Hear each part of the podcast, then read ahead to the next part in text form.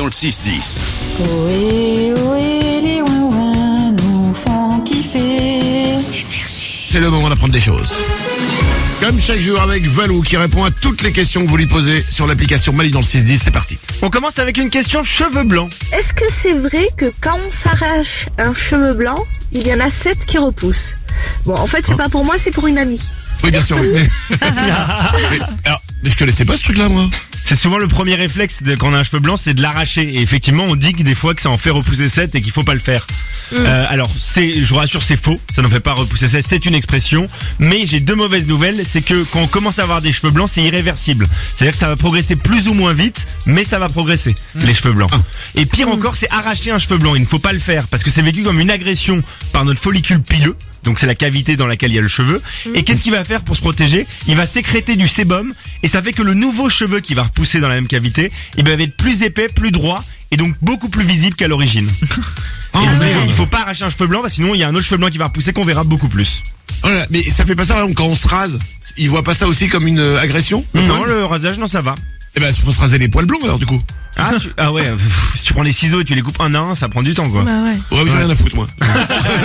T'as du temps à perdre, très bien. Ouais, bon, bon, bon. Une autre, une autre chose. Une question sur une expression pas très sympa. Bonjour Valou.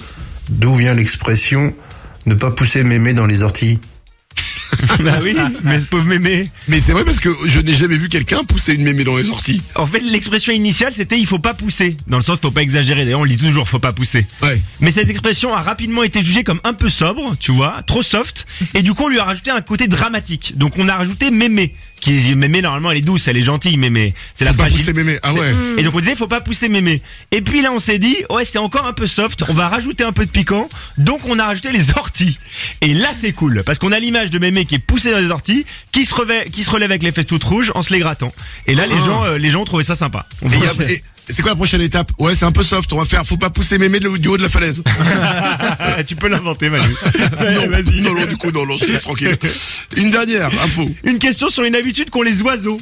Je voulais savoir euh, pourquoi les oiseaux parfois ils font du surplace? C'est parce qu'ils peuvent. Déjà, c'est une, bo- c'est une bonne raison. Ils font du surplace pour plusieurs raisons.